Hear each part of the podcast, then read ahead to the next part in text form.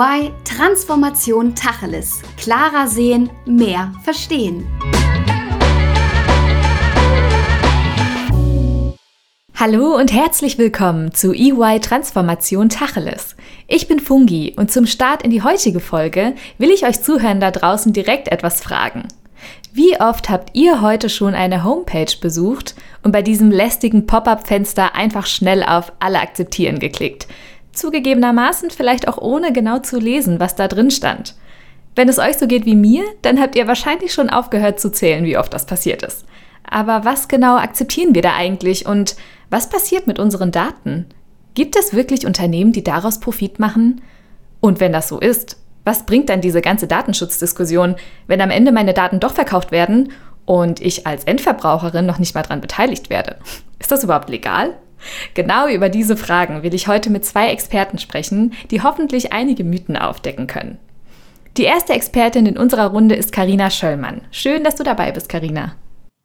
Vielen Dank, hallo, ich freue mich. Carina ist seit 13 Jahren in der Beratung tätig und dort mit Schwerpunkt auf Daten, Analytics und Technologiethemen. Carina bringt einen sehr breiten und internationalen Erfahrungshorizont mit und hat unter anderem Transformations- und Innovationsprogramme sowie die Implementierung von Data and Analytics und AI-Strategien begleitet. Also wirklich sehr spannend. Als zweiten Experten darf ich heute Stefan Krüger in unserer Runde begrüßen. Hallo Stefan. Hallo Fungi, grüß dich. Stefan ist Partner in der EY Law, das heißt in unserer Rechtsanwaltskanzlei und ist dementsprechend eben auch Anwalt. Als Anwalt ist Stefan schon seit über 20 Jahren tätig und hat sich von Beginn an auf digitales Recht konzentriert. Fun Fact, er hat auch die AGBs für den Markteintritt von einem der ersten großen Online-Händler geschrieben und bezeichnet sich deshalb sehr charmant selbst als ein Dino. Bei EY fokussiert er sich hauptsächlich auf das Recht der Daten, einschließlich der kommerziellen Ausnutzung von Daten, Datenschutz, Datenlizenzverträge und so weiter. Also wirklich ein perfekter Match für unser Thema heute. Ganz toll, dass du dabei bist. Sehr gern. Ich habe eben in der Einleitung ja schon angeteasert, dass es heute um das große Buzzword der letzten Jahre, nämlich Daten geht oder auch das Öl des 21. Jahrhunderts gerne genannt. Stefan, du als Anwalt hast ja sicher einen ganz anderen Blick auf die Dinge, ähm, die wir Otto Normalverbraucher ganz fahrlässig wegklicken im Internet. Stimmst du denn diesen Cookie-Bestimmungen auch direkt zu oder meidest du es eigentlich eher, deine Daten zu teilen? Also ich bin ein ungeduldiger Mensch, wie fast alle anderen auch. Äh, wenn ich auf eine mhm. Website will, äh, dann möchte ich da möglichst schnell den Content abrufen, den ich gerade suche mhm. und habe wenig Lust, mich äh, mit den Cookie-Bestimmungen auseinanderzusetzen. Also ich mache das wie, wie jeder, äh, muss ich ganz ehrlich zugeben. Äh, das ist so. Carina, wie siehst du das denn? Du kommst ja aus so einer Unternehmensperspektive.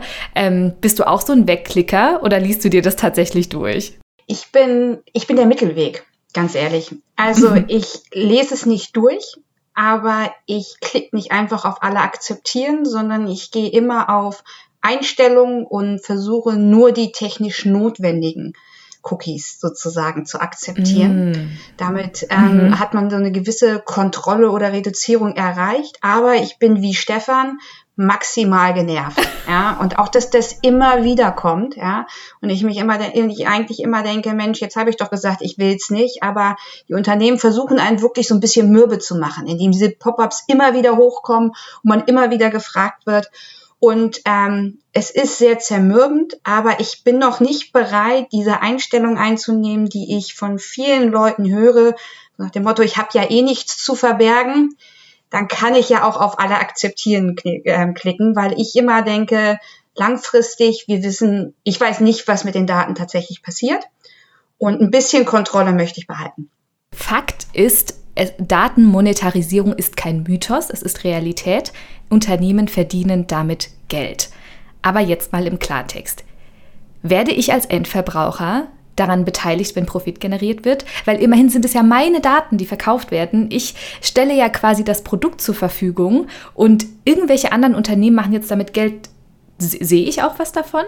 Siehst du was davon? Nein, im Moment siehst du überhaupt nichts davon. Äh, die äh, datensammelnden Unternehmen, die nutzen deine Daten, ohne dass du irgendeine Vergütung dafür bekommst. Ja, und das gilt im Internet genauso wie wenn du dich ins Auto setzt und das ein vernetztes Auto ist und du du durch die Gegend fährst und damit dann irgendwelche Fahrzeughersteller Geld machen. Du bekommst nichts dafür. Aber die Frage ist, sollte sich das ändern? Ja, und das Gerechtigkeitsgefühl, das hast du ja gerade auch schon angedeutet, sagt, na klar, äh, ich bin doch der Verbraucher, die äh, werten meine Daten aus, ähm, die könnten ohne mich ihr Geschäft gar nicht betreiben mhm. ähm, und es sind meine Daten, äh, deshalb muss ich mitverdienen. Ja, die erste Frage, die sich stellt, sind es wirklich deine Daten? Ja? Wenn ein Personenbezug da ist, ja, wenn das deine personenbezogenen Daten sind äh, und man weiß, ja, Fungi ist jetzt irgendwo durch Berlin gefahren, ja, dann, dann hast du recht. Dann kann man, glaube ich, wirklich sagen, du gibst ja auch etwas auf, nämlich deine Anonymität. Das, das verstehe ich vollkommen. Ja. Äh, wenn das aber anonyme Daten sind, sieht die Sache gleich ganz anders aus. Du, du gibst ja nichts auf in dem Sinne, ja. Und ich spiele jetzt mal den Anwalt des Teufels. Das ist doch nur ein Abfallprodukt, ja. Wie, das ist so wie wenn jemand deinen Müll verwendet. Mhm. Äh, da kannst du ja auch nicht sagen, nee, das ist mein Müll und äh, der soll nicht äh, verwertet werden, ohne dass ich Geld dafür bekomme. Du wirst nicht schlechter gestellt und wenn ein anderer daraus etwas machen kann, ist es doch schön. Nochmal, das gilt natürlich nur bei anonymen Daten. Bei personenbezogenen Daten ist mhm. das eine mhm. ganz andere äh, Sache. Also ich habe jetzt mal den Anwalt des Teufels gespielt. Karina sagt jetzt bestimmt genau das Gegenteil. ich sage doch nicht genau das Gegenteil, aber ich würde ganz gerne noch eine andere Perspektive mit reinbringen. Und zwar ähm, ist es ja so, dass der Datenhandel an sich auch nichts Neues ist. Das gibt es ja schon ganz viele Jahre und es wird auch, die Geschäftsmodelle sind auch da. Es, es, ändert sich durch die Digitalisierung, dadurch, dass immer mehr Daten digital verfügbar werden, weil Prozesse auf ähm, elektronische Weise mittlerweile abgewickelt werden, etc. pp. Aber ich glaube, man muss auch nochmal sehen, indirekt, selbst wenn ich nicht direkt daran beteiligt werde, habe ich indirekt vielleicht einen Nutzen, weil die Unternehmen meine Daten nutzen, um ihre Produkt, Produkte zu verbessern, um neue Produktinnovationen rauszubringen. Es gibt auch einen Trend, dass gewisse personalisierte Produkte ähm, erstellt werden. Also das sehen wir im, im Sportumfeld, wenn man seine, seine ähm, Turnschuhe plötzlich selbst designen kann. Das sehen wir im Healthcare-Bereich, wenn man Vitamine bestellen kann, die direkt in einer Tüte kommen, wo alles genau so zusammengepackt ist, wie es auf meinen Körper momentan bestmöglich ausgerichtet ist. Ja. Das sind natürlich auch alle Aspekte, die nur möglich sind, wenn gewisse Daten auch verfügbar sind. Ja, und das ist halt so der Punkt, dass man sagt, man muss nochmal die direkte und indirekte äh, Verwertung und ähm, Monetarisierung von Daten, glaube ich, unterscheiden, ähm, weil es einfach nochmal einen mhm. großen Unterschied macht. Das macht total Sinn. Das ist auch super interessant. Gerade ähm, das Thema, was du angesprochen hast, diese personalisierten Produkte. Ne? Weil ich glaube, ähm, wir als Endverbraucher finden das super, wenn wir Dinge ähm, kaufen können, die auf uns äh, zugeschnitten sind. Oder wenn auch Produkte verbessert werden. Ne? Ich weiß nicht, ob ihr das kennt, aber am Ende habe ich irgendwie ein Glätteisen ähm, und dann kommt ein neues Modell auf den Markt und ich denke mir, oh ja, genau, genau das trifft irgendwie den Nerv, das habe ich genau gesucht und das basiert ja am Ende, vielleicht jetzt nicht beim Glätteisen, aber bei anderen Produkten ja auch am Ende darauf, dass irgendwo im Hintergrund mal Daten geteilt wurden und äh, die Unternehmen festgestellt haben, dass man die Produkte etwas optimieren kann. Tatsächlich, also ich würde das ein bisschen als Teil des Profits durchgehen lassen, auch wenn es nicht monetär ist. Ähm, aber um vielleicht den Zuh Zuhörenden da draußen ein, ein Bild davon zu geben, was an Daten denn gesammelt werden kann. Also jetzt nicht nur, ich sag mal, in dem Internetbrowser, was wird da überhaupt erstmal von mir gesammelt und außerhalb des Internets, weil du jetzt auch von Digitalisierung gesprochen hast, ich sag mal außerhalb meines Browsers auf meinem Rechner, wo werden denn sonst noch Daten von Endverbrauchern gesammelt? Also wenn wir auf die, die Frage, welche Daten werden im Rahmen dieser Cookie-Regelung gesammelt, dann ist das ähm, mit einem typischen Berater It Depends zu beantworten. Alles immer davon abhängt, letzten Endes gerade in dem Teil, der nicht technisch ist. Also es gibt technisch notwendige Anteile, wo man sagt, die sind auch eigentlich nur da, damit es dem Verbraucher einfacher gemacht wird, sich auf Webseiten zurechtzufinden und sie auch wiedererkannt werden und solche Themen. Dann gibt's die nicht technisch notwendigen Cookies, wo es wirklich darum geht, das Surfverhalten und von Verbraucherinnen und Verbrauchern im Internet zu, ähm, zu analysieren, auch um vielleicht bessere Werbemöglichkeiten zu schalten etc etc. Und die sind durchaus nicht ganz unkritisch zu sehen hier und da, weil da sind auch Drittanbieter mit im Werk, am Werk, die dann diese Daten einfach mit einkaufen. Ja, und das ist immer in diesen Bestimmungen selber zu finden, wer das genau ist und welche Daten und welche Drittanbieter da jetzt gerade mit dabei sind. Und das macht es eben auch so komplett komplex. Und das Gleiche ist dann auch, wenn man sich die AGB oder die Datenschutzvereinbarungen bei Firmen anguckt, die dann entsprechend ähm, häufig dann auch einfach bestätigt werden. Oder wenn man eine App runterlädt und dort eben auch die allgemeinen Geschäftsbedingungen mit akzeptiert.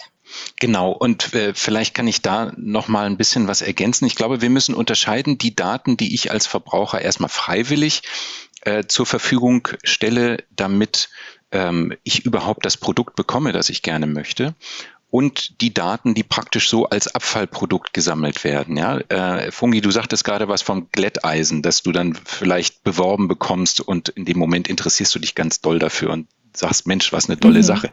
Aber äh, das geht natürlich noch weiter. Also nur als Beispiel, Daten in der, äh, äh, in der Pharmaindustrie, in der Gesundheitsindustrie sind natürlich ein Riesenthema. Ja? Mhm. Und da gibt es jetzt die ersten Unternehmen, die sagen, pass auf, wenn ihr mir als Patienten äh, eure DNA offenlegt, dann werde ich euch ein perfekt auf euch zugeschnittenes Arzneimittel daraus basteln. Ja? Ähm, diese ganzen Nebenwirkungen und so weiter und so fort, die lassen sich in weiten Teilen prognostizieren, wenn man die DNA der Leute kennt. So, und das ist jetzt natürlich eine wirklich spannende Frage. Möchte ich einem kommerziellen Unternehmen meine DNA zur Verfügung stellen. Ich habe ja keine Ahnung, was die da sonst noch mit tun.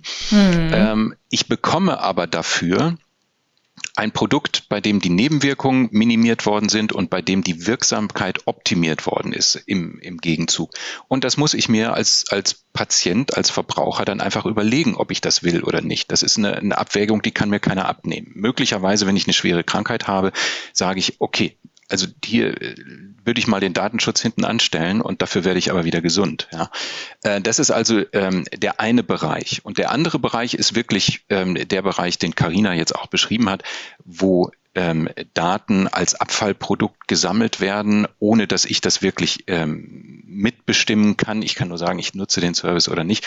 Äh, und da muss man meines Erachtens wesentlich vorsichtiger sein. Da, da müssen die Verbraucher schon äh, ordentlich informiert werden, äh, damit sie diese Entscheidung treffen können, mache ich das oder mache ich das nicht. Das darf dann allerdings nicht so dämlich sein wie bei diesen Cookie-Fenstern, die also äh, darauf angelegt sind, dass jeder, weil er genervt ist, innerhalb kürzester Zeit die dann wegklickt. Mhm.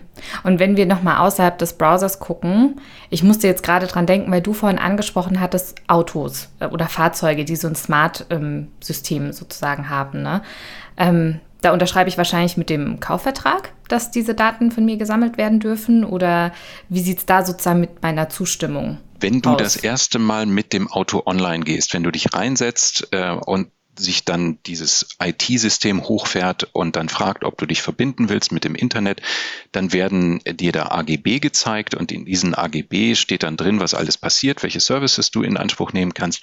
Ähm, darüber bist du dann informiert und dann musst du nochmal die Datenschutzerklärung akzeptieren, in der das auch alles nochmal exakt im Hinblick auf die Daten erklärt wird. Und dann gibst du deine Einwilligung und dann bist du vernetzt. So läuft das irgendwie auch ähnlich sperrig, oder? Es also ich stelle mir diese AGBs und Datenschutzerklärungen ja. echt lang vor. Ich will gerade so ein Bordcomputer ist auch nicht besonders groß und dann sind da ganz viele Wörter und ich denke mir, oh Gott, ich will einfach nur losfahren mit diesem Auto. Okay, okay, okay.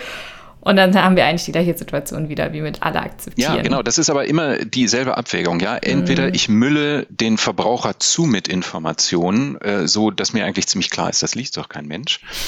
ähm, oder ähm, ich mache irgendetwas unterhalb des Radars, das, was natürlich auch keiner will. Die EU-Kommission äh, schlägt jetzt etwas vor, was meines Erachtens sehr vernünftig ist. Äh, die drei, vier wichtigsten Dinge soll man doch bitte mal zusammenfassen und ganz an den Anfang stellen äh, mit einem gewissen Warncharakter. Ja, dann äh, können sich diejenigen, die jetzt keine Lust haben, eine halbe Stunde zu lesen, können sich ganz kurz, ganz prägnant informieren, was mit ihren Daten passiert und dann können sie entscheiden, ob sie weiterlesen oder nicht mehr weiterlesen, also einwilligen oder nicht einwilligen. Das halte ich für einen sinnvollen Vorschlag. Mhm. Wenn wir gerade schon bei der Gesetzgebung sind, Karina, ähm, Willst du dazu vielleicht noch mal irgendwie ein paar Gedanken ergänzen? Ich weiß, Stefan, du hast gerade von der EU gesprochen. Ähm, jetzt sind wir hier in Deutschland. Es gab auch die DSVGO, wenn ich mich richtig erinnere. Äh, schwierige äh, Buchstaben zu merken. Ähm, was ist denn euer Eindruck? Werden wir da als Endverbraucher gut geschützt von der Gesetzgebung oder ist da echt noch Luft nach oben? Also mein Eindruck ganz klar, da ist Luft nach oben ähm, und da ist auch noch ähm, viel Arbeit zu tun, um das Thema allumfassend, aber auch pragmatisch zu lösen, ohne bürokratische Hürden einzubauen, die dann am Ende zu einer gewissen ähm, einen gewissen Fleckma bei den Endverbrauchern führt. Aber ähm, Stefan, vielleicht aus der Anwaltssicht. Ja, also ich bin äh, großer Fan der DSGVO, obwohl ich natürlich auch weiß, dass die Fehler hat und zu irre viel Bürokratie bei den Unternehmen geführt hat. Das müsste man sicherlich ausmerzen, da müsste man Prozesse entwickeln, die weniger aufwendig sind.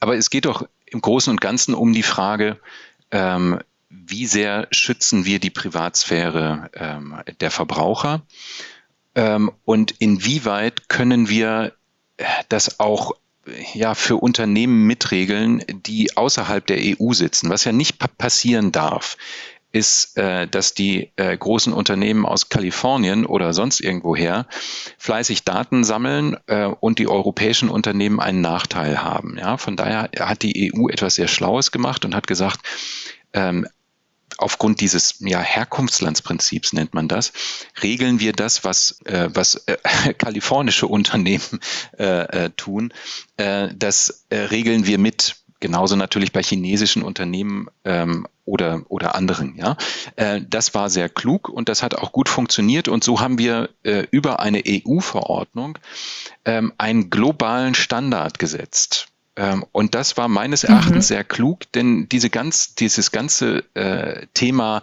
Datennutzung ähm, von Privatdaten von Verbrauchern ist natürlich eins, das du letztlich nur international regeln kannst. Ja, du kannst nicht hier für Deutschland oder die, für die EU irgendeine Regelung aus der Taufe heben und meinen, das wäre jetzt eine dolle Idee, während die meisten Unternehmen, die es angeht, halt nicht in der EU sitzen oder zumindest nicht in Deutschland. Hm. Das heißt, die äh, EU hat da eine Veränderung bewirkt, auch global tatsächlich. Genau. Das ist ja, das ist ja klasse. Also ich muss sagen, ich weiß nicht, wie es euch da draußen geht, aber mich beruhigt das irgendwie zu wissen, dass auch unsere Gesetzgeber ähm, auf der Ebene da so ein bisschen ein Auge mit drauf haben, ne? weil ähm, ihr hört das ja auch so an meinen Fragen oder das schwingt immer so ein bisschen mit, so dieses Thema Daten und Datenweitergabe ist so arg sensibel und wenn ich jetzt im Internet browse und plötzlich kommen ganz viele Werbeanzeigen von einem Produkt, das ich vielleicht gestern ähm, gesucht habe ne? oder online mir verschiedene Anbieter von, ich bleibe jetzt bei meinen Glätteisen verglichen habe und am nächsten Tag bekomme ich nur noch Werbeanzeigen von Glätteisen, dann denke ich auch so, oh mein Gott, Big Brother is watching, ne? also guck guckt mir gerade jemand über die Schulter beim Browsen und ist das überhaupt legal? Dürfen die das überhaupt?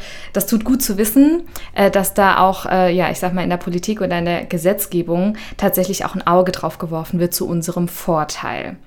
Jetzt würde ich ganz gerne doch nochmal auf ein Thema zurückkommen, was ich, was mich als Endverbraucherin auch total interessiert. Wir sprechen ja bei Datenmonetarisierung tatsächlich darüber, dass Unternehmen Geld damit generieren. Und ich habe mich gefragt, wie verkaufen solche Unternehmen denn Daten? Also nutzen die die primär selber oder gibt es so einen Datenmarktplatz, wo ein Unternehmen sagt, ach, ich, ich sammle hier Daten von, ich weiß nicht, Endverbrauchern für, äh, keine Ahnung, XY und stelle die jetzt hier zum Verkauf? Oder wie, wie ist das reguliert strukturiert? Äh, da gibt es eine ganze Menge dazu zu sagen. Fangen wir mal mit dem ersten Punkt an. Ähm, und das äh, kommt wieder zurück zu dem Punkt, den du eben auch äh, schon angesprochen hast. Ähm, Datenschutz und ähm, was machen die Unternehmen mit den Daten. Dazu muss man sich drüber im Klaren sein, dass es hier einen Wahnsinnswettlauf gibt unter den Unternehmen, wer denn die kritische Masse hat und wer also praktisch der Oberdatensammler ist. Ja, durch diese Netzwerkeffekte werden diejenigen, die schon groß sind, immer größer und drücken die oder tendieren dazu, die anderen Unternehmer Unternehmen an die Wand zu drücken. Das ist ganz, ganz schwierig und die DSGVO und auch die EU-Kommission sind also sehr darauf bedacht, diese Monopolisierungseffekte ähm, zu reduzieren. Das muss man erstmal wissen. So, und jetzt zu deiner konkreten Frage, was machen die Unternehmen eigentlich genau mit den Daten? Das kommt extrem auf deren Geschäftsmodell an. Ähm, und ähm, ja, welche Zusatzservices die ähm, auch dem Verbraucher noch anbieten können. Ja, das sind einmal die ähm, Datendienste, die zum Beispiel ein Kfz-Hersteller seinen eigenen äh, Kunden anbieten kann. Ja, wenn beispielsweise dir dein Auto sagen kann, wo der nächste freie Parkplatz ist und dir dafür aber 20 Cent berechnet, dann hat das Unternehmen dann mit dem eigenen Kunden nochmal zusätzlich Umsatz gemacht. Ähm, die Unternehmen können aber die Daten auch an Dritte verkaufen, also zum Beispiel an Zulieferunternehmen oder an die Tankstellen oder sonst irgendjemanden. Auch die Versicherungen interessieren sich für die Fahrdaten. Äh, das ist dann eine ganz neue Einkommensquelle. Was extrem spannend ist, ist auch, dass es demnächst Datenmarktplätze geben wird. Ja, so ein bisschen wie bei eBay. Äh, ja, wirklich. Also Wahnsinn. das ist nicht weit entfernt. Es gibt die ersten Regelungen dazu, wie solche Datenmarktplätze auszusehen haben. Da kann ich also als Unternehmen meine Daten zur Verfügung stellen und dafür andere bekommen, wenn ich will, oder auch einfach nur Geld bekommen. Ähm, Daten werden immer mehr zu einer Währung. Das muss uns klar sein. Ja, ist Stefan ein guter Punkt. Also gerade die Datenmarktplätze, die ja sowohl in Unternehmen mittlerweile aufgebaut werden, um zu gucken, wie kann ich meine Daten, die ich intern gesammelt habe, über Kunden, über Produktionsvorgänge etc., untereinander austauschen. Die werden auch sukzessive extern aufgebaut werden. Wobei der Ansatz die direkte Monetarisierung von Daten, also wirklich ich verkaufe sie an Dritten, jetzt mal abgesehen von diesen ganz großen Marktforschungsthemen, wo man ja schon immer Daten eigentlich auch mit, mitgeteilt und hingegeben hat, ähm, momentan, glaube ich, in den Anfängen ist. Im Wesentlichen versuchen die Unternehmen zum jetzigen Zeitpunkt wirklich eine Verbesserung von Pro Produkten und Services anzubieten, vielleicht auch ihre eigene Wertschöpfungskette ein bisschen umzustellen, vielleicht wegzukommen von ich verkaufe ein Produkt hin zu ich werde ein Serviceanbieter, ja, oder man guckt sich zum Beispiel auch Sachen an, wie kann ich vielleicht besser mit Lieferanten von mir zusammenarbeiten. Das, was Stefan gerade angesprochen habe. Ja, also zum Beispiel ähm, ein Supermarkt und ein Getränkelieferant. Ja, wenn, der, wenn die sich die Daten austauschen und besser wissen, wie sehen, ähm, wie sieht der Nachschub aus, ja, dann sind die, sind die Lagerkapazitäten schneller voll, die Kunden sind zufrieden, weil sie ihre Produkte tatsächlich bekommen, wann sie wollen. Das sind alles Themen, wo man wirklich sagen kann, das, das bringt eine Menge. Ja unfassbar spannend. Ich muss ja sagen, als Laie ist für mich so das Datenthema sofort auch immer mit diesen persönlichen Daten verbunden. Ne? Und da ist schon so eine Angst auch immer mit dabei, ähm, oh je, was gebe ich denn eigentlich jetzt alles von mir preis und was machen die Unternehmen am Ende dann, äh, daraus? Und ähm, ich würde sagen, im, äh, im Zweifel für den Angeklagten entstehen daraus ja wirklich total sinnvolle Modelle, die am Ende des Tages für die Endverbraucher draußen tatsächlich auch Mehrwert schaffen. Vielleicht noch mal ein Beispiel, ähm, das haben wir bislang noch gar nicht diskutiert. Stefan, ergänzt gerne, wenn du, wenn du das, das nicht siehst oder anders siehst. Aber es ist ja nicht so, dass die Kunden zum jetzigen Zeitpunkt oder der Endverbraucher nie beteiligt werden. Ja, das ist dieses Indirekte. Wenn wir uns zum Beispiel überlegen, wie viele Kundenkarten wir alle in unseren Portemonnaies mhm. haben. Ja, und ähm, wie wir bereit sind, dort wegen ähm, 10 Euro Nachlass ähm, für die Newsletter-Generierung oder ähm, 20 Prozent Gutschein einmal im Quartal etc. die Kundenkarte durchzuziehen, ähm, die natürlich auch angereichert wird von manchen Unternehmen mit zusätzlichen Versicherungen, die damit einherkommen oder so. Aber sie vereinfachen uns das Leben, sie reduzieren Komplexität und sie geben uns Zugang zu einer gewissen exklusiveren Community in einigen Teilen und eben teilweise auch zur Rabattierung. Ja.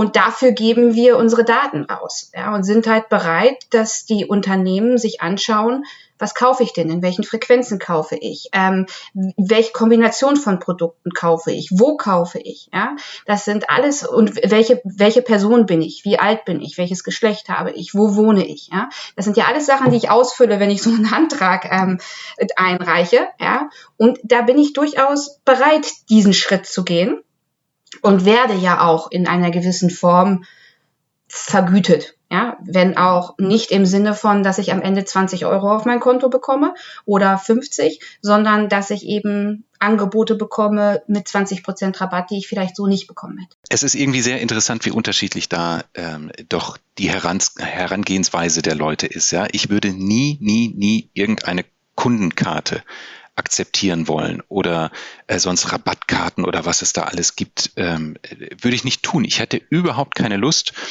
ähm, dass irgendein Unternehmen weiß, äh, wie viel äh, Tee, Socken, sonst irgendetwas Gartenzwerge ich gekauft habe. Äh, das will ich einfach nicht. Ja, das widerspricht sich. Ich weiß äh, mit dem, was ich ganz am Anfang gesagt habe, dass ich die Cookies wegklicke. Ja, das ist eigentlich auch nur durch meine Ungeduld äh, zu erklären. Aber das würde ich einfach nicht machen wollen. Ich unterscheide da immer sehr zwischen den personenbezogenen Daten und den nicht personenbezogenen Daten. Ich habe grundsätzlich erstmal keine Lust, dass ich gläsern werde und dass jeder weiß, was ich so tue und treibe und denke. Das ist für mich grundsätzlich wichtig. ja, zu dem Widerspruch habe ich ja schon was gesagt. Ähm, aber ähm, was mich wirklich umtreibt, ist diese Monopolisierung. Ähm, das ist für mich eigentlich noch viel wichtiger, ja. Denn wie gesagt, wenn du erstmal einen großen Datentopf hast, wird der immer größer und Startups, kleinere Unternehmen, ähm, können dagegen einfach nicht mehr ankommen. Und wenn du nachher nur noch zwei, drei, vier, fünf große Unternehmen hast, die diese Datenmacht haben und Daten sind Macht, das muss uns klar sein, ähm, dann wird das für uns Verbraucher nicht gut, denn dann können diese wenigen Unternehmen die Konditionen diktieren und das wäre ganz blöd. Ich glaube, Stefan, du hast einen super Ausblick und Teaser für eine zweite Folge zu diesem Thema gegeben, weil ich merke so in unserem Gespräch, dass es echt noch so viele andere Facetten dieses Themas gibt, die total gut beleuchtet werden könnten. Ähm, unsere Zeit heute neigt sich leider so ganz langsam dem Ende zu, aber ich möchte euch beide natürlich nicht entlassen, bevor wir nicht unser Identity Piece mit euch gespielt haben, nämlich die Situation, Ihr habt die Möglichkeit, ein Plakat mitten in Berlin zu gestalten. Welchen Satz würdet ihr draufschreiben? Was ist eure Key Message heute an unsere Zuhörenden da draußen? Vielleicht, Karina, möchtest du einmal starten? Ähm, das ist eine gute Frage. Ähm, ich würde wahrscheinlich sowas nehmen wie Achtsamkeit im Umgang mit Daten, wobei Achtsamkeit so dieses viel benutzte und momentan auch missbrauchte Wort ist, vielleicht eher Geistesgegenwart. Ja, da sind so beide Begriffe, schaltet, schaltet den Verstand ein, aber berücksichtigt auch die Möglichkeiten, Potenziale und Risiken, die die Gegenwart im Guten wie im Schlechten für uns bereithält. Ja, ich glaube, Geistesgegenwart im Umgang mit Daten. Stefan und du? das klingt ganz toll ähm, und ist genau richtig ähm, als wenn wir uns abgesprochen hätten. Ähm, das ist genau das, was ich auch unterstützen kann. Leute, achtet auf eure Daten. Ja, ähm, und zwar erstens natürlich im Hinblick darauf, dass ihr selber gläsern werden könnt. Äh, das kann und muss jeder für sich entscheiden, aber auch im Hinblick darauf, dass ihr die Großen damit immer größer macht und ähm, irgendwann wir an einem Punkt sind, wo die so groß sind, dass sie uns dominieren. Äh, das muss man auch mit im Kopf haben. Ja, aber genau, Achtsamkeit. Äh, gebt auf eure Daten Acht, sie sind viel wert. Das wäre das Motto. Und ich muss auch echt sagen, ich nehme ich nehme ein ganz großes Learning für mich heute mit, dass wir als Endverbraucher ja doch auch noch eine Wahl haben und äh, eben genau darauf achten müssen, das Wort haben wir jetzt ganz oft in den Mund genommen, einfach dieser achtsame Umgang tatsächlich mit unseren Daten, weil sie so viel wert sind und weil wir immer noch ähm, die Wahl haben, was wir eben preisgeben möchten und was nicht. Das sind doch schöne Schlussworte und ähm, das war auch ein ganz tolles Gespräch mit euch beiden mit vielen wertvollen Insights. Ganz herzlichen Dank für euer Expertenwissen ähm, und für eure Insights, die ihr heute zur Verfügung gestellt habt. Und äh, wenn euch da draußen dieser Podcast auch so gut gefällt, dann lasst uns gerne eine Bewertung da, abonniert uns oder schreibt uns auch gerne direkt an. Wir sind unter der Mailadresse podcast.de.ey.com erreichbar und super gerne auch für Themenvorschläge oder offene Fragen. Ich sage ganz herzlich Danke fürs Zuhören. Ich hoffe, ihr seid beim nächsten Mal auch wieder dabei und nochmal ein riesengroßes Danke an euch beiden, Karina und Stefan, für das tolle Gespräch heute. Sehr gerne, hat Spaß gemacht. Vielen Dank, Fungi. Danke dir, Fungi. Bis bald. Tschüss. Das war EY Transformation Tacheles. Klarer sehen, mehr verstehen.